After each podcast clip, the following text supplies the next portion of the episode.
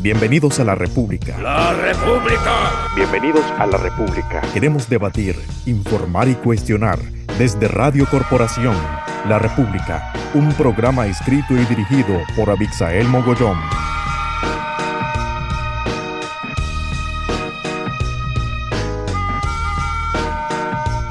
Bienvenidos a La República, tu podcast favorito emitido desde Radio Corporación por los 540 AM y los 97.5 en frecuencia modulada y burlando las fronteras, llegando a todo el mundo por medio de internet. Tenemos un canal en Anchor FM donde puedes escuchar todos los episodios de este programa. Asimismo estamos en Spotify, Apple y Google Podcast y, también puedes encontrar todo el contenido periodístico que hago en mis redes sociales, Abixael Mogollón G en Facebook y arroba Vixael33 en Twitter.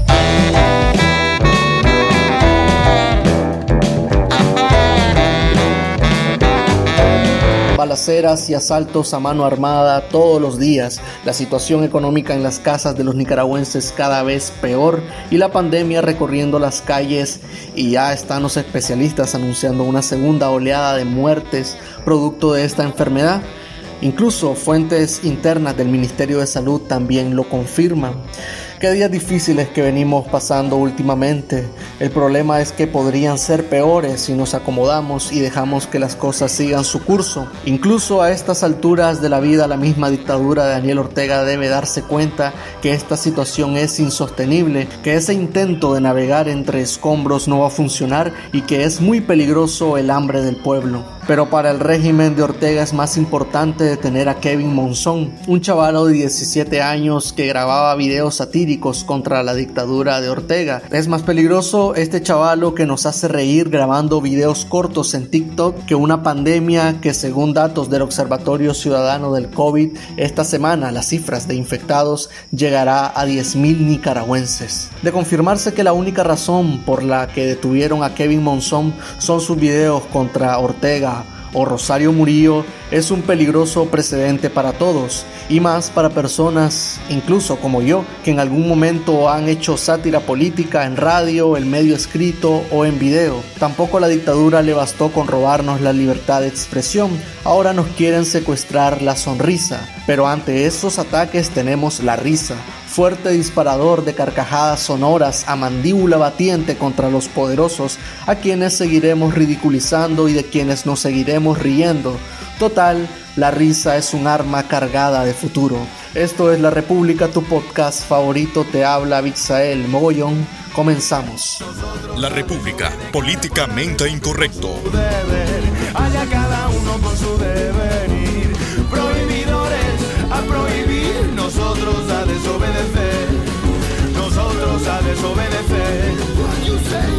Yandir Rodríguez se fue a Guatemala a un campamento de cantautores y desde que salió de Nicaragua no dudó que a la primera oferta de no volver al país le iba a decir que sí. Y así fue. Lleva en el exilio desde finales de 2018 y hoy nos acompaña en la República para conversar un rato sobre música, la juventud de este país y claro, la dictadura que nos araña los sueños.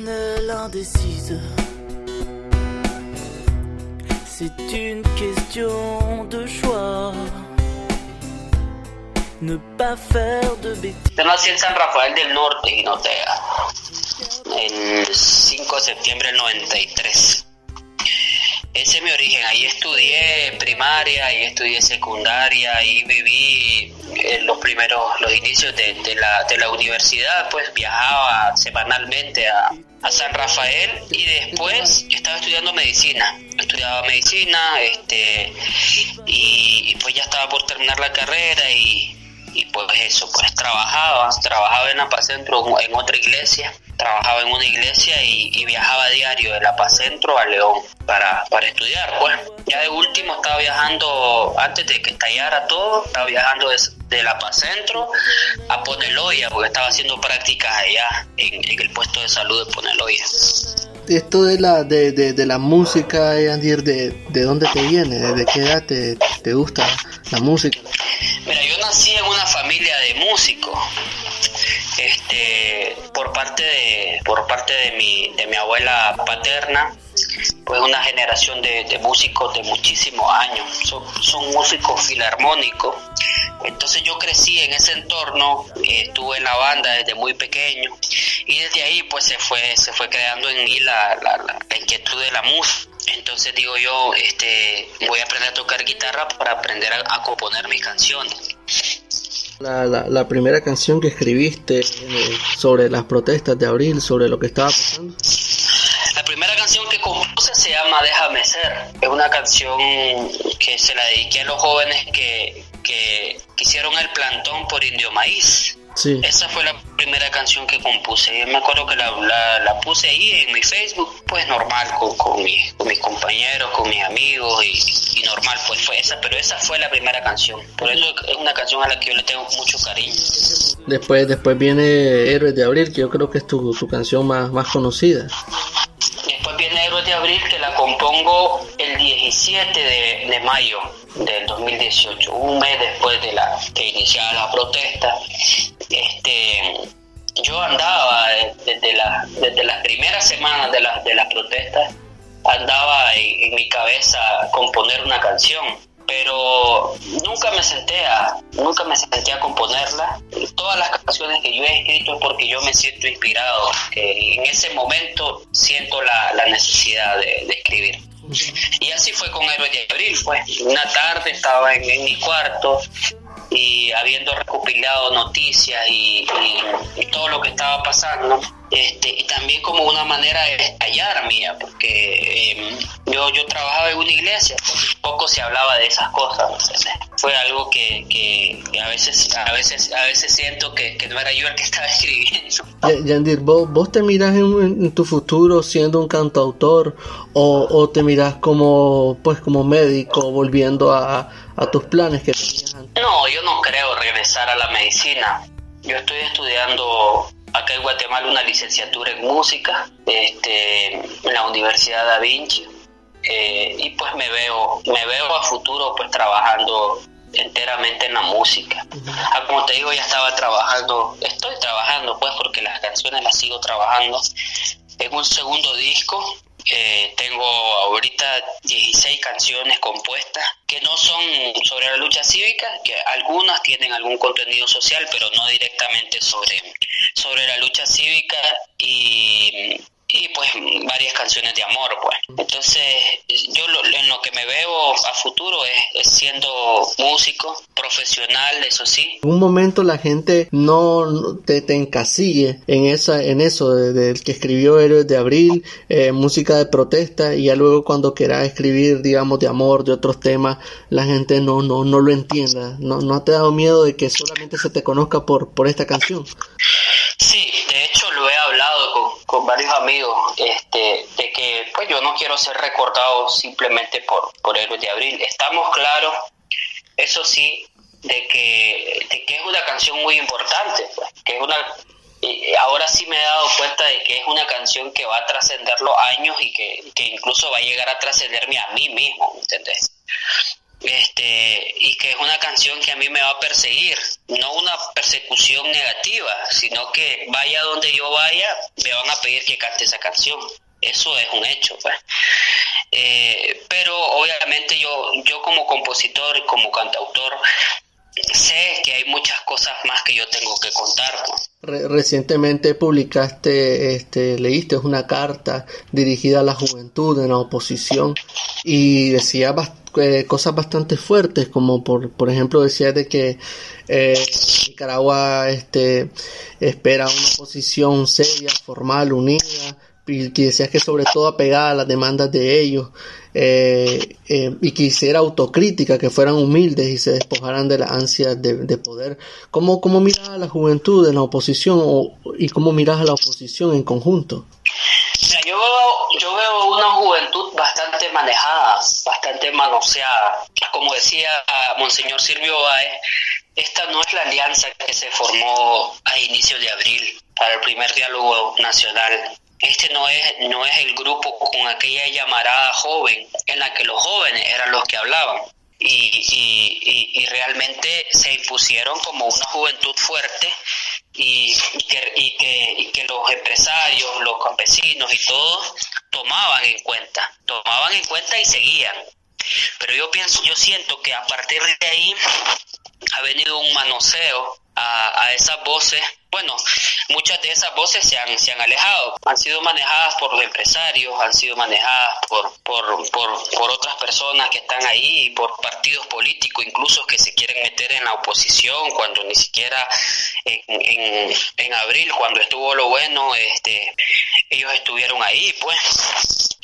Y, y, hay muchos intereses, hay muchos intereses particulares de, de, de, muchas personas ahí en la, en la alianza, en la UNAP, en en la coalición que, que, han secado, que han secado la, la voz de los jóvenes y que, que lo han reducido a ser simplemente una imagen que acata, que acata órdenes, que acata lineamientos, que acata mandatos y que, y que siguen, que siguen a, a, ciertas élites, ¿me entendés? ¿Qué, se te viene a la cabeza cuando escuchas que la alianza o la oposición o la unidad nacional azul y blanco lanza un nuevo comunicado? ¿Qué pensás? Mira, en primer lugar, ahora ya, ya me da risa, pues pero, pero no es una risa de burla, sino una risa de indignación, de frustración, de decepción y de desesperación también, porque, o sea, nosotros ya llevamos dos años casi fuera del país. Es obvio, yo a mí me hace falta mi familia, eh, a pesar de que, como te dije al inicio de la entrevista, eh, yo nunca he padecido de hambre acá. Me ha costado ganarme mi espacio, tener un trabajo y, tener estabilidad, eso sí, pero nunca me he muerto de hambre. Pero sí pienso en las personas que, que están pasando por situaciones muy difíciles, muy, muy difíciles, que están durmiendo en la calle, que no tienen que comer, que no tienen un trabajo estable, que están además con familia en otros países. Además de eso, hay que sumarle que ahorita, eh, o sea, estamos en, en una pandemia una pandemia que incluso a los habitantes de un país, a los ciudadanos, les está afectando económicamente muy, muy gravemente, pues. Imagínate las personas que son exiliadas, pues. Mira la gente que se está regresando de Panamá, que tuvieron que huir de la persecución y ahora les está tocando regresarse porque no obviamente no hay trabajo, no hay nada, no tienen casa, no tienen no tienen que comer, se tienen que regresar para Nicaragua aún con el riesgo, pues, de que si no te morís de hambre te mata la dictadura. Entonces, este, es una gran decepción, o sea, eh, es decepcionante ver cómo juegan con la dignidad y la paciencia del pueblo, de la gente. Es, es indignante y, y, yo por eso ese espacio del, del concierto quise utilizarlo para hacerles un llamado de un llamado de atención, pero no cualquier llamado de atención, un llamado de atención fuerte, hasta como, como, pueden decir, eh, como se dice en buen nicaragüense, un jalón de orejas, porque, porque no, ya basta, ya basta de comunicados endebles, de acciones, de acciones que, que nada que ver, de peleas absurdas, como dice la carta, de eso ya estamos hartos de novelas, de, de dime que te diré, de descalificaciones de uno hacia el otro. Ayer estaba el doctor Carlos Sánchez Berzaín en Café con Vos y él decía, en, en cuando hay dictadura hay dos lados, uno blanco y uno negro.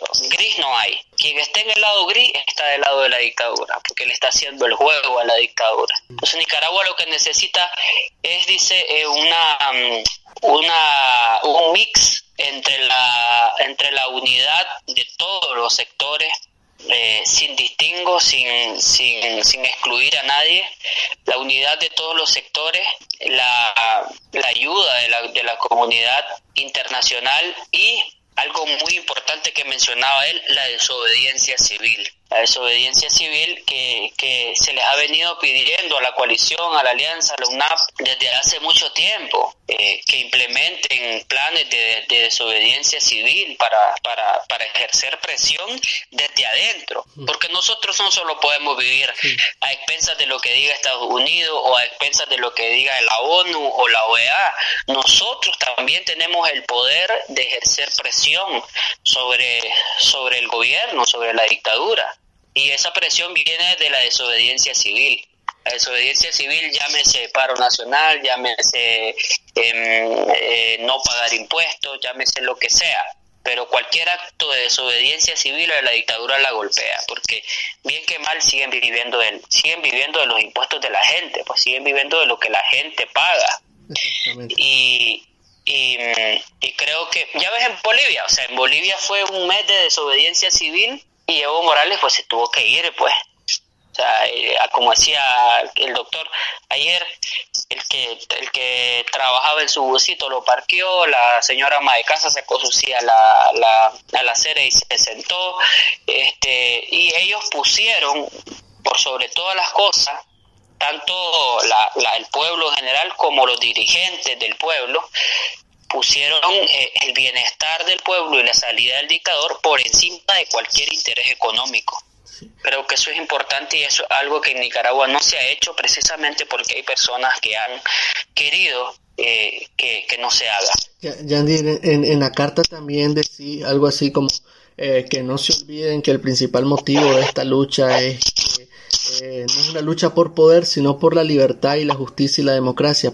¿Crees que a la oposición ya se le olvidó cuál es el, el, motivo real por lo que todo esto inició, por lo que tanto sudor, lágrimas, persecución, muerte ha pasado? Pero por supuesto, por supuesto que, ya se les olvidó desde, desde, el momento en que ves que los dirigentes de, de esta lucha no son los dirigentes que iniciaron el movimiento de abril, pues las caras jóvenes solo, como te digo yo, solo, solo las ponen para que miren que hay jóvenes ahí, pero ellos no tienen, no tienen ni voz ni voto en esa alianza. Entonces, los, los, empresarios manejando a los jóvenes, ok, lo tenemos claro, pero ¿qué cuota de responsabilidad tienen estos jóvenes que se dejan mandar y que no imponen sus ideas y se han dejado eh, acaparar los espacios? También, también tienen culpa, por supuesto que sí, por supuesto que tienen, tienen, tienen culpa porque han dejado manosear su convicción, sus ideales, este, el ideal de, de tantos jóvenes que se lanzaron a las calles y que confiaron en ellos también como representantes en algún momento y que han sido traicionados pues o sea yo yo como yo no estuve en ninguna organización. Yo siempre fui eh, muy muy aparte de, organizarme y de, estar en, y de estar en una organización eh, formada pues. Pero pero muchos muchos jóvenes sí estuvieron ahí pues. Y confiaron en estos chavalos como como como líderes pues. Porque al final sí fueron líderes pues. Estuvieron ahí con ellos y, y, tuvieron eh, acciones de liderazgo que, que lo llevaron a, los lugares donde están pues a los espacios donde donde están. Pero de ahí a que a que se hayan dejado manosear sus ideales sus convicciones creo que es una gran decepción para para muchos jóvenes que confiaron en ellos pues. Yandir en Nicaragua no vos desde que estás un poco desde largo viendo cómo se ve el asunto, al menos yo personalmente siento como que las cosas se están radicalizando, lo que el radicalismo que antes veíamos en redes sociales en los últimos meses ahora ya es palpable con esto último en el norte del país de, un fanático disparándole en la cabeza a alguien solamente por decir una consigna. ¿Te parece que, que, que, nos estamos radicalizando? ¿Te parece que los extremos están empezando a ser más fuertes en Nicaragua que, que la cordura y que el diálogo? Es que mira, es lo que te digo, es parte de la misma frustración de la gente. Pues. O sea, la gente ya está harta de esa situación y de ver que la, que la oposición no es seria y formal. Pues y a mí me da miedo, a mí me da miedo que, de que la gente eh, cambie el discurso de la no violencia, por ejemplo. Porque vos sabés que un pueblo con hambre es, es un pueblo que está dispuesto a cualquier cosa, ¿me entendés? Por, por, por, por defender, por defender a su familia, por defender el bienestar de su hijo. Este, y bueno, y en cuanto a lo del, del, hombre este que asesinó al muchacho en, en la Trinidad, pues obviamente es resultado de la, de la impunidad que impera en Nicaragua. Pues, o sea, en Nicaragua ahorita no hay leyes, pues, o sea, es, increíble, pues hay mucha, mucha gente que quedó armada, muchos paramilitares. El otro día miraba un video de un asalto en Managua espantoso. E, esta es una pregunta que yo siempre trato de hacer en mis entrevistas y es ¿Vos, vos cómo ves la, la, la, la, vía, electoral? ¿Vos, ¿Vos ves factible ir a unas elecciones bajo dictadura tomando en cuenta pues que el régimen no, no respeta la vida humana, respetará una, una boleta marcada? ¿Vos irías a votar?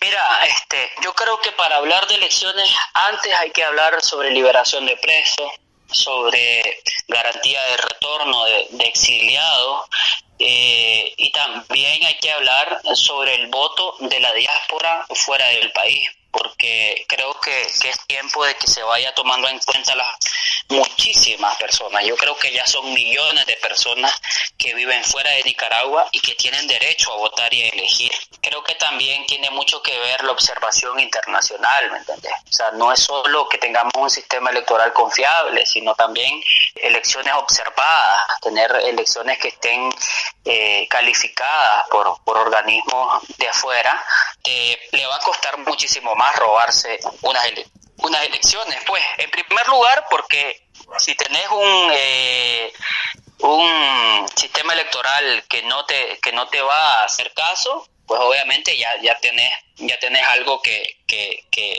es muy difícil de, de franquear, pues. Este, y pues si todas esas eh, si todas esas eh, exigencias se dieran, creo que, que sí se podría hacer una elección confiable, pues, pero, pero lejos de eso creo que no. Creo que no en ningún momento, pues, porque hay algo que también es importante mencionar, pues Daniel Ortega no se va, Daniel Ortega no va a renunciar, no va a renunciar ni con la presión internacional, ni con ni, que se haga lo que se haga. Pues. Daniel Ortega va a renunciar solo por, por, por, por, elecciones, porque en primer lugar porque es una dictadura electoralista que se ha, que se ha implantado en Nicaragua eh, em, ayudado por la, por la oposición por la oposición que le ha hecho el juego, pues. Entonces, para, para, para ellos, para ellos quieren mostrar al mundo de que son de que son un gobierno legítimo porque fueron elegidos democráticamente, entre comillas, y porque han habido votaciones. Entonces ellos no van a dejar el poder de otra manera, ¿me entendés? No se van a ir, no se van a ir del país como ladrones, no se van a ir del país eh, como, como, como asesinos, ¿me entendés? Se van a ir del país simplemente si los derrotan en la urna. Y por eso creo que es importante que todas estas estas estas exigencias se den, pues porque de, lo contrario Daniel no va, no va a dejar el poder. ¿Crees, ¿Crees que la, la, la ciudadanía en general eh, está con como con ánimo mal, mala inversión o algo así, o una especie como de, de resentimiento contra la oposición? En tu carta vos decías de que si no, no, de que si no reconducían las cosas hasta los podían a odiar. Sí, definitivamente que es un, es un odio que va creciendo, pues. bueno, ahorita quizás no sea un odio, pero sí un resentimiento muy profundo.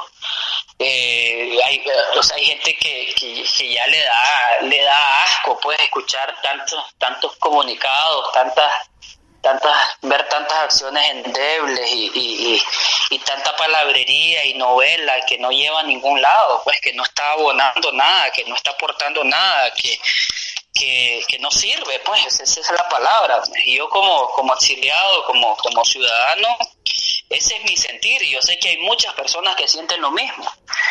Cuando yo publiqué la carta se me, se me vino una avalancha de personas a decirme gracias porque es lo que yo lo que yo lo que yo vengo pensando.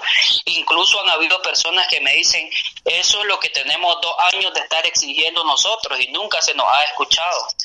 Eh, y Yasser Morazán me puso ahí una carta en la que recibieron la firma de 12 mil personas y, el único resultado que obtuvieron de parte de la Alianza Cívica, en ese momento no había ni UNAP ni, ni coalición, fue silencio, o sea, ni siquiera obtuvieron una respuesta, ni siquiera decirles, miren, leímos la carta, o sea, si, si querés ser una oposición que represente a la gente, por lo menos escucharlos, ¿no? Por lo menos este eh, tener en cuenta lo que esa gente está pensando, lo que la gente está viviendo, las prioridades que tiene la gente. Que no debería ser normal en ningún país es recibir amenazas por parte de los sandinistas, de los orteguistas en redes sociales, pero también parece que se está poniendo de moda las amenazas por parte de Azul y Blanco a otras personas que están contra eh, el, sandinismo. A vos, estos supuestos perfiles Azul y Blanco en redes sociales, ¿has recibido amenazas de ellos? ¿Han recibido ataques? ¿Puedes contar algo? Sí, sí, o sea, hay de todo, pues, o sea, hay gente que, que, que, es muy radical, hay radicales de izquierda y radicales de derecha, pues personas que, que, que, si vos por lo menos pones un pensamiento progresista, vienen los de derecha y te dicen cosas y te empiezan a atacar en las redes sociales, empiezan a llamarte zurdo, progre y, diferentes adjetivos para descalificarte, pues para descalificar tu, tu opinión. O si lo haces viceversa, también hay personas del otro lado que te atacan, pues. Yo creo que también eso tiene que ver mucho con la frustración también tiene que ver mucho con, con, muchos intereses particulares de mucha gente. Pues. Este, yo, yo me he encontrado con diversos líderes porque hay, hay, hay diferencias de, de, discursos y hay diferencias de intereses. Pues. Yo creo que eso, esa diferencia de intereses y de discursos han sabido plasmarlo en las personas que lo siguen. Entonces, por eso es que se da tanto choque entre personas este, que están pensando diferente y que no se están dando cuenta que la lucha del país es contra una dictadura, no es entre nosotros mismos. Yo creo, y lo hablaba con, una amiga hace unos días, que, aquí lo principal es que la dictadura caiga, sanear todo el sistema, eh, separar todos los poderes del Estado. Y, y, una vez que se pueda hacer todo esto, que el, que el derecho a elegir sea tangible y sea creíble en Nicaragua, pues que se hagan los referéndums y que se que se tomen las iniciativas de ley que la gente que la gente crea bien hacer pues y que sea la gente la que elija si se si se implementan o no pues. Pero primero que eso tenemos que garantizarle al país el derecho a elegir porque si, si no tenemos derecho a elegir o sea vamos a pasar matándonos entre nosotros mismos y, y, y al final no quedamos en nada, pues porque con estar discutiendo en las redes sociales nuestros puntos de vista, no ganamos nada pues con, con, con, con, que los de derecha estén peleando con los de izquierda por, por, por sus ideales o sus puntos de vista no pasamos de nada. Si no tenemos derecho a elegir si no tenemos eh, el derecho de decir bueno ustedes dicen tal cosa ustedes dicen otra cosa ok vamos a someter una iniciativa de ley o vamos a hacer un referéndum y, y vamos a ver que la gente elija lo que quiere para el país pues pero antes de eso tenemos que garantizarle al país este el derecho a elegir, pues el derecho a que su voto sea tomado en cuenta. Mm. Creo que, que, que, no se ve, la, no, se, no se está viendo la prioridad, eh, eh, que es obviamente primero salir de la dictadura y regalarle a la gente el derecho a elegir. Pues. ¿Tenés en, algún, en mente alguna otra canción eh, relacionada a Nicaragua? Supongo que has estado escribiendo bastante estos meses.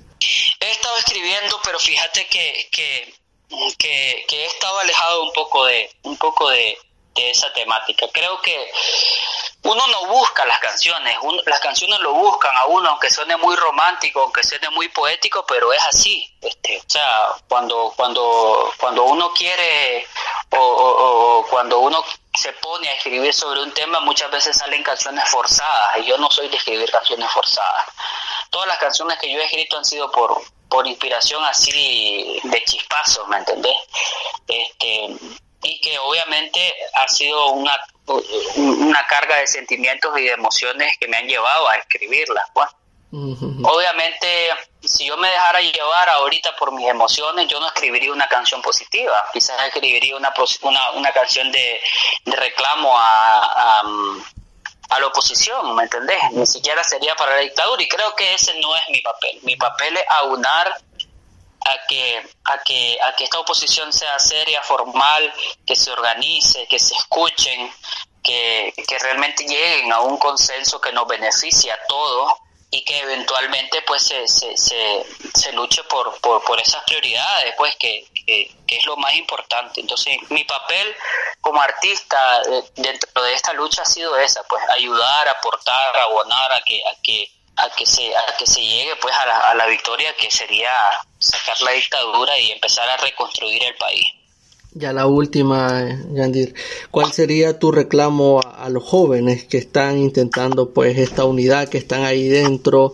Eh, ¿Cuál es tu reclamo hacia, hacia estas personas? Simplemente un recordatorio para ellos, pues que se acuerden por qué están en ese espacio, por qué están ocupando una silla representando a la juventud. Eh, que recuerden también eh, si, si, estuvieron atrincherados, si estuvieron en algún tranque, si estuvieron en, en, algún en algún momento de riesgo, que recuerden esos momentos y que, y que todo ese, ese, ese dolor y ese, esa frustración y esa em, eh, eh, todo lo que, lo que lo que le hicieron a tantos jóvenes y a ellos sepan fraguarlo en opciones para, para el país. Y también que tengan una voz fuerte, que tengan una voz decidida y que sepan decir sí cuando es sí y que sepan decir no cuando es no. Porque, porque creo que, ya estamos hartos en Nicaragua del servilismo y no queremos líderes servilistas. No queremos personas que, que, mm, por dinero o por, o por, eh, por intereses personales eh, vendan o malvendan eh, la opinión de la gente y, y, traicionen también a la gente que confía en ellos o que confiaba.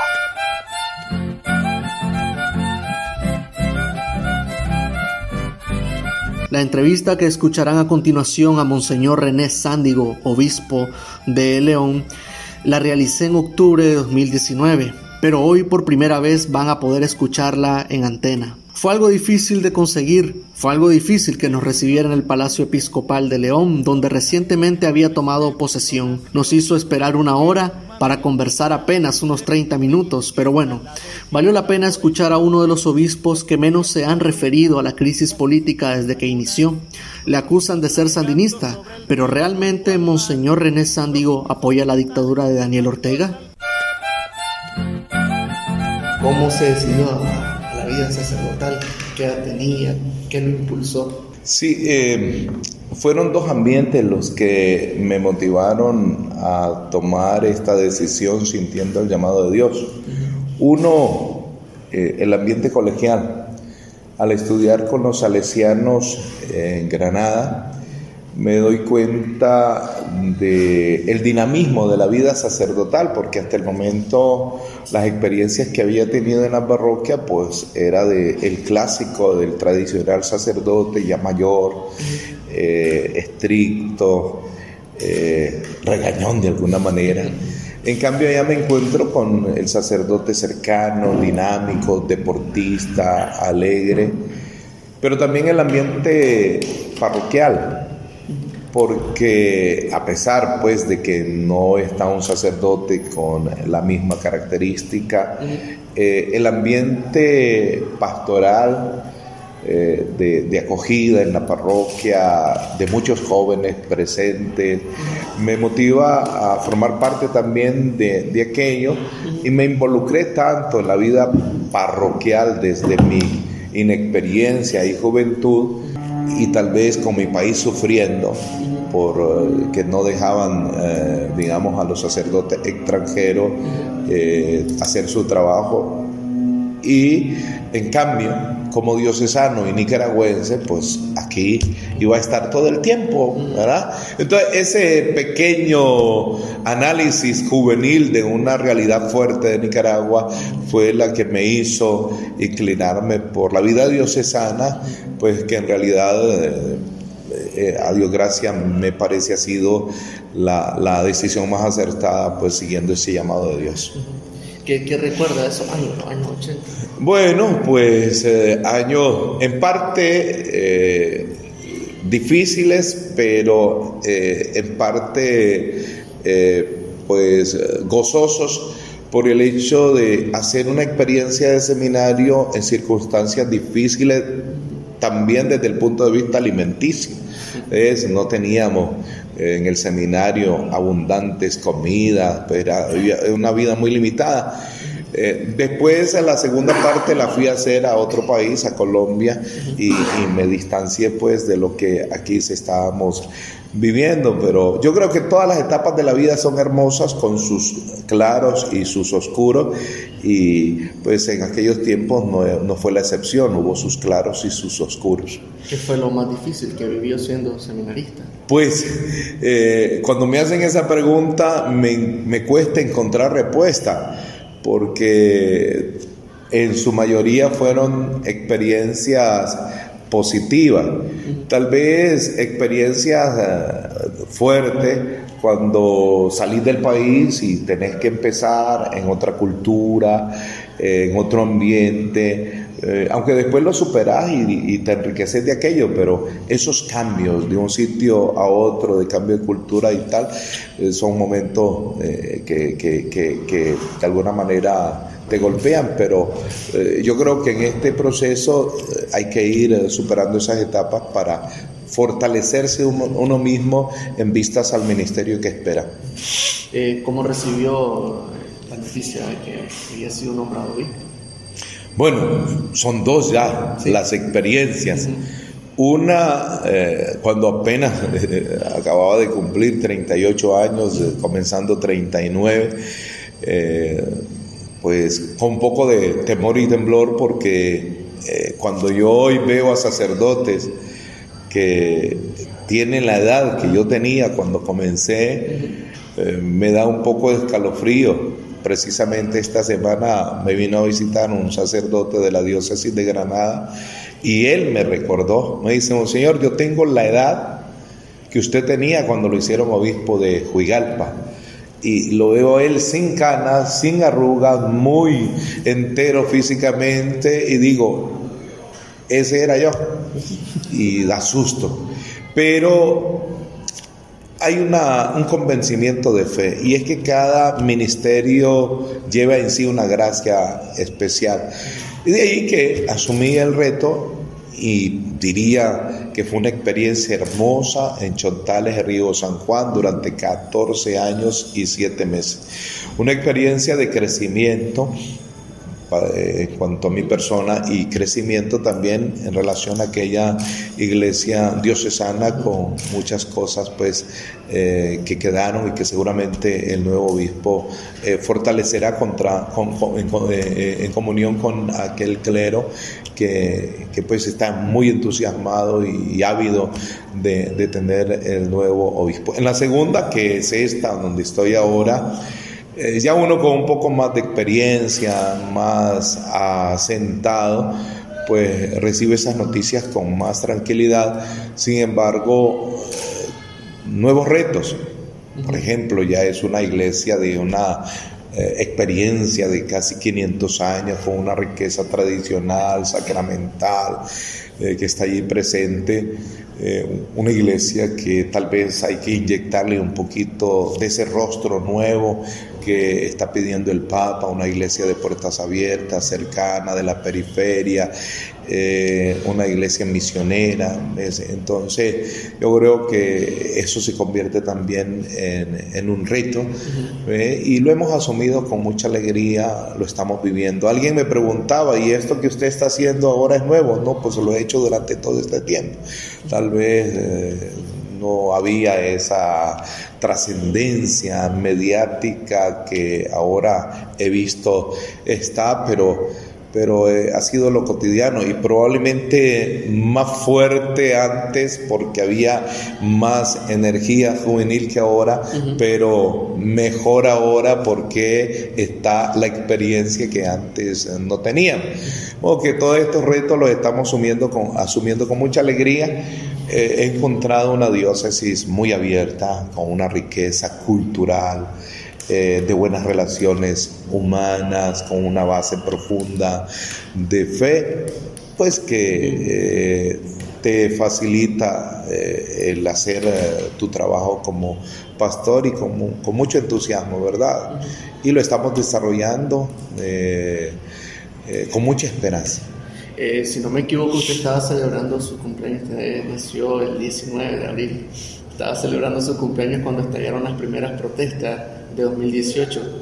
¿Cómo lo tomó usted esas, noticias? Sí, eh, yo recuerdo ese año que en efecto había una reunión de varios sectores pastorales en un auditorio de la universidad y tenía varios sacerdotes al lado. Algunos me estaban informando de lo que estaba sucediendo, sobre todo en Managua, en León, y eh, yo no podía estar en dos realidades adversas al mismo tiempo, en una de alegría por el cumpleaños con aquella gente tan linda y tan buena que, te estaban celebrando y por otro lado sabiendo noticias negativas de lo que estaba pasando en Nicaragua.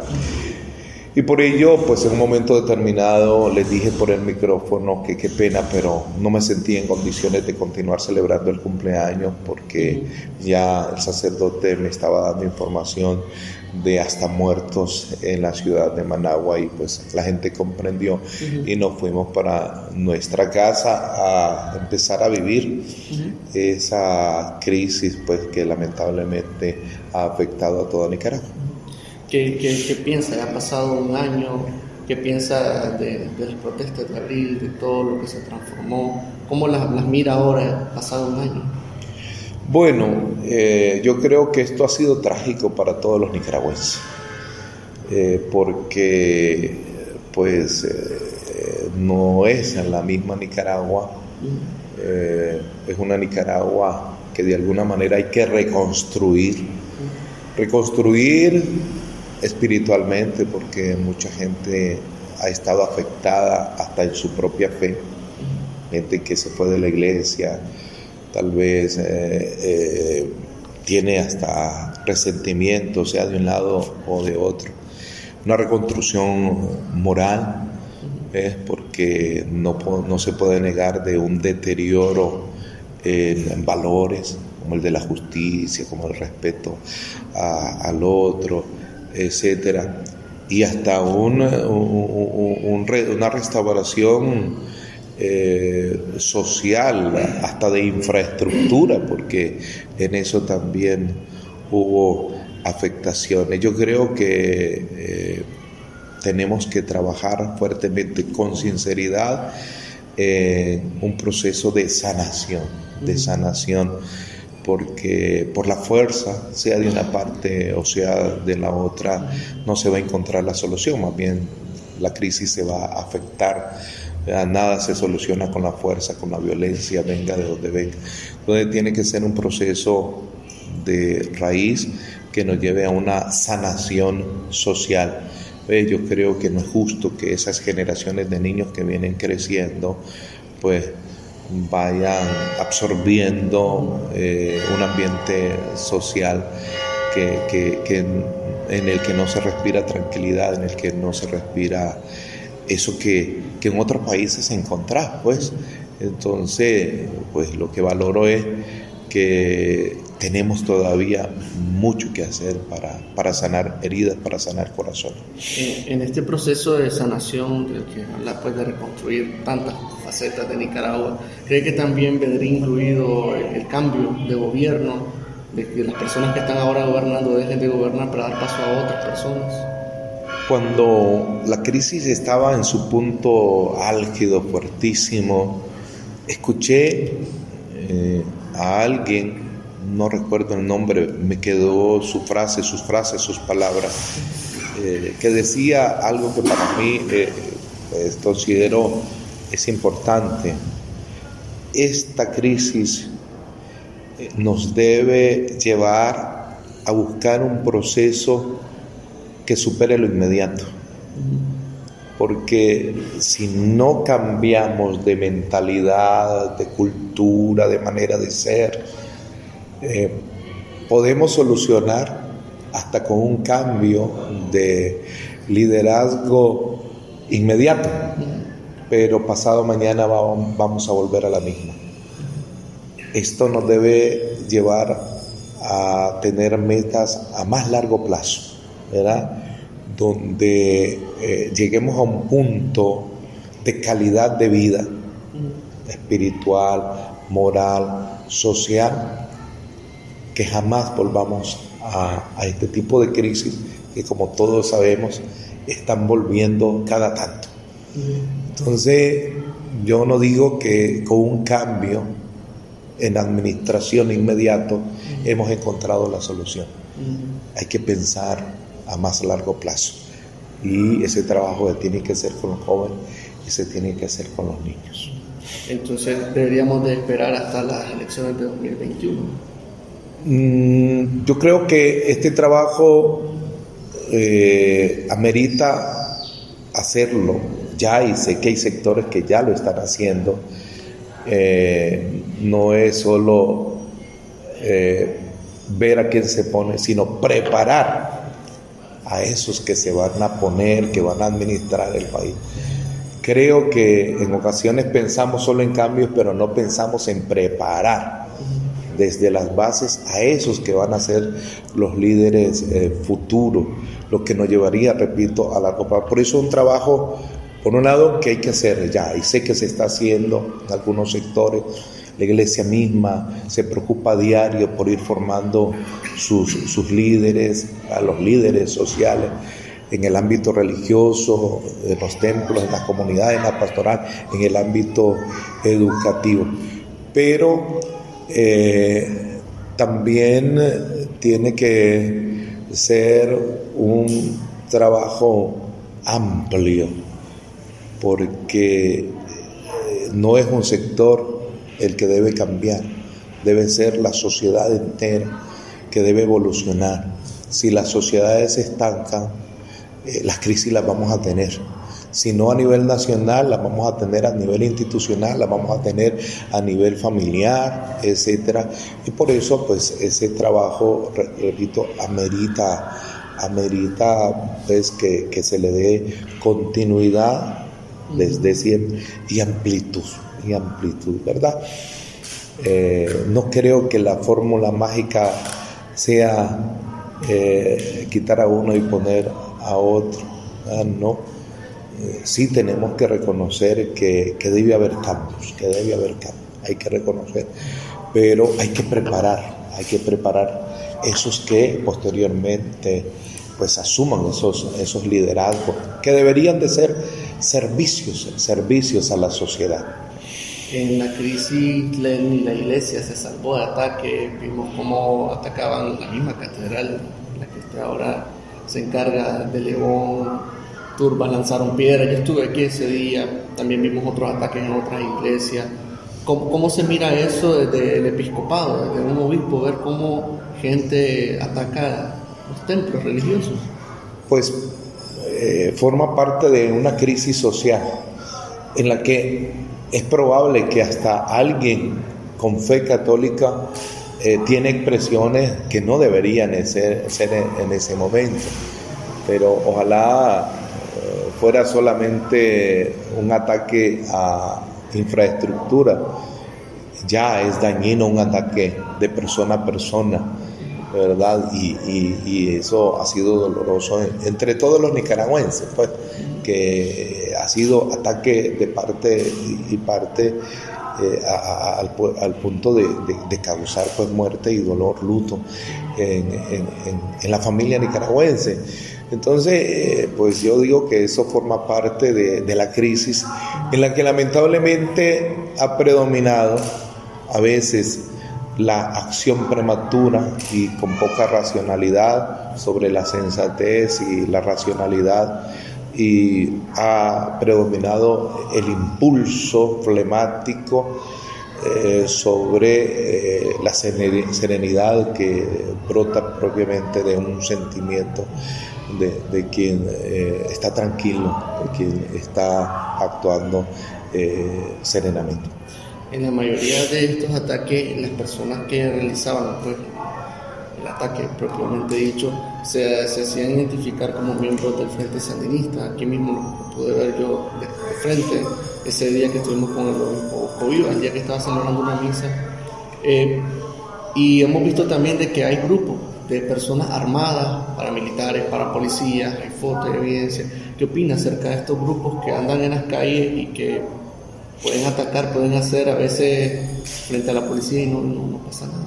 Sí, eh, repito, eh, eso es una evidencia de la crisis que estamos viviendo y, que obvio eh, no estamos de acuerdo con eso porque eh, pues eso lo que está generando es más inestabilidad, más violencia, más reacción, deterioro en la calidad de la vida. Yo creo que esto mismo amerita precisamente que todos nos, pongamos la mano en la conciencia y, empecemos a trabajarnos racionalmente yo fui testigo de personas que uno en la cotidianidad, en la normalidad de, la vida, eh, se manifestaban como personas hasta buenas, sensatas, serenas, caritativas, eh, que no les conocías ni siquiera una mala palabra. Y en la crisis los has visto que se han convertido en otra persona uno mismo piensa, digo, uy, esta persona es otra, no es la que yo conocí, no es la que he conocido en, todo este tiempo. ¿Quién es? ¿Qué pasó con la persona que era? Y tal. Entonces, eh, pues evidentemente eh, eh, esto es efecto de, esa crisis que ha afectado la individualidad de los nicaragüenses y la sociedad entera de los nicaragüenses, porque en esto todos hemos tenido que ver es eh, o en afectar más la cosa o en incidir para que se vaya, se vaya sanando. Eh, pues eh, evidentemente uno espera que estas cosas mermen hasta no repetirse hasta no repetirse y que pues, se, que se consiga con base en la justicia una estabilidad que si ya no vamos a gozar nosotros los de esta generación, si la gocen ustedes los jóvenes y la gocen los niños que vienen allí. Este, decía que todos teníamos responsabilidad de una u otra manera en todo esto. Recuerdo una homilía suya, todavía era obispo de Villalpa, creo que para la celebración de la Virgen del Papa, en la que decía que incluso la conferencia episcopal habían pecado, pedía perdón usted a, a las madres, porque habían llorado, porque su trabajo era llamar a la paz y daba a entender como que si de la conferencia episcopal se había llamado a, la confrontación. Sí, esa fue una manipulación de una homilía, precisamente con base en la misma crisis, eh, queriendo eh, hacerme quedar mal a mí y queriendo como eh, sacar provecho de una reflexión ante la Virgen, en la que nunca mencioné la conferencia episcopal, nunca. Pero dice hemos. Hemos significa los nicaragüenses. Se refería a los nicaragüenses. Hemos significa los nicaragüenses, ¿verdad? Eh, a eso me refería yo, eh, que los nicaragüenses hemos de pedir perdón a la Virgen porque habiéndonos pedido eh, hace más de 30 años que no solo pidiéramos, sino que construyéramos la paz, estábamos cayendo en un punto de que de una o de otra manera pues no le habíamos cumplido y por eso habíamos de pedir perdón. A ello me refería yo cuando dije hemos de pedirle perdón. Ha de pedirle perdón, por ejemplo, la mamá que no formó bien a sus hijos, el profesor que no transmitió valores a sus hijos, el que tenía responsabilidades pastorales que no transmitió a una sociedad en todos los niveles, en todos los niveles. Lastimosamente, repito, y creo que eso no fue correcto ni honesto, eh, se le puso nombre y apellido, ¿verdad? Pero en realidad, cuando yo decía hemos de pedirle perdón a la Virgen, me refería a todos los nicaragüenses porque le habíamos fallado a la Virgen. O sea, ella nos había pedido construir la paz y, no lo habíamos conseguido. no lo hemos conseguido. De modo que estamos en deuda con su petición con los que nos mandó a los nicaragüenses de rezar y de construir eh, la paz y por eso hemos de seguir trabajando para saldar esa deuda. ¿Por qué la conferencia dejó el diálogo? No, la conferencia no dejó el diálogo. La conferencia estuvo dispuesta y esperó, esperó que las partes finalmente se sentaran, pero lastimosamente pues eh, no lo hicieron y cuando ya ellos nuevamente dispusieron sentarse, pues nosotros consideramos que podíamos seguir prestando un servicio para el bien de los nicaragüenses desde el campo en el que nos toca, que es la atención pastoral de nuestra gente, la atención espiritual de nuestra gente, desde esa dimensión de, del rezo. Nosotros somos creyentes en que lo sobrenatural, Dios, tiene una fuerte incidencia en la historia, en los destinos de los pueblos. Y por eso pensamos a bien que eh, deberíamos concentrar nuestra atención en eh, esa parte, dejando que la sociedad se ocupara de, eh, ese otro aspecto. En el comunicado que sacamos entonces dijimos de que los nicaragüenses eh, en la vida civil, en la vida social, pues tienen eh, que dar esos pasos de solucionar estos elementos de tipo concreto, en tanto nosotros nos dedicamos a, a ese otro aspecto, de manera que no nos hemos retirado, estamos de alguna manera como hormiguitas eh, trabajando, cada miembro de la iglesia eh, está pues ahí como mediador en búsqueda de la solución de, de, de estos problemas que, que lamentablemente estamos viviendo. Bueno, yo creo que... Eh, solo la última preguntita, este, hay bastante comentarios, pues, eh, se, le ha criticado bastante a usted y se le ha señalado de, ser sandinista. ¿Usted es sandinista? Mira, mmm, las redes ahora son abiertas y pueden decir cualquier cosa.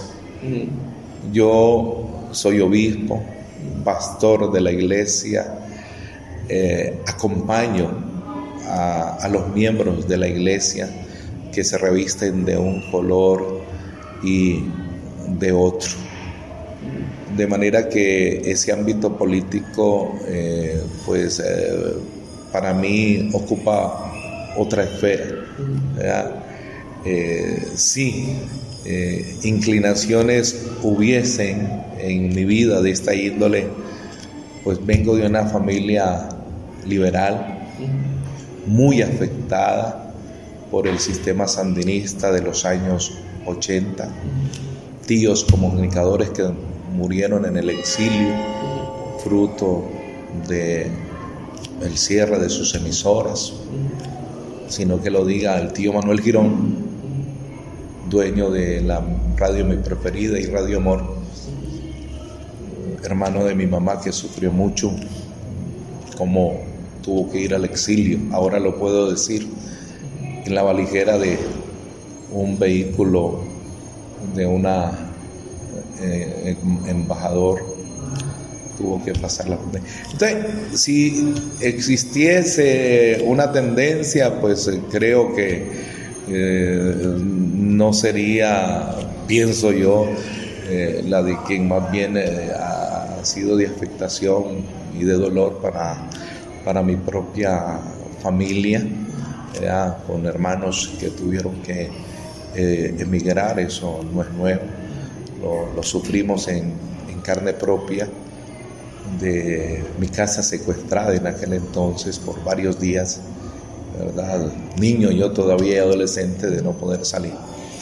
He de confesar que me tuve que hacer un tratamiento psicológico y espiritual para poder aceptar el uniforme militar, porque arrastraba esos traumas de infancia, fruto de, esas crisis, eh, pues que, que eh, uno arrastra de modo que cuando los que me conocen, mi familia, ven en las redes esas cosas, se ríen porque dicen, no creo que tenga una sangre que se incline para eso. Muchas gracias. Y se nos acabó el tiempo. Ha sido un gustazo hacerte compañía durante esta hora. Muchas gracias por escuchar en directo por Radio Corporación el programa.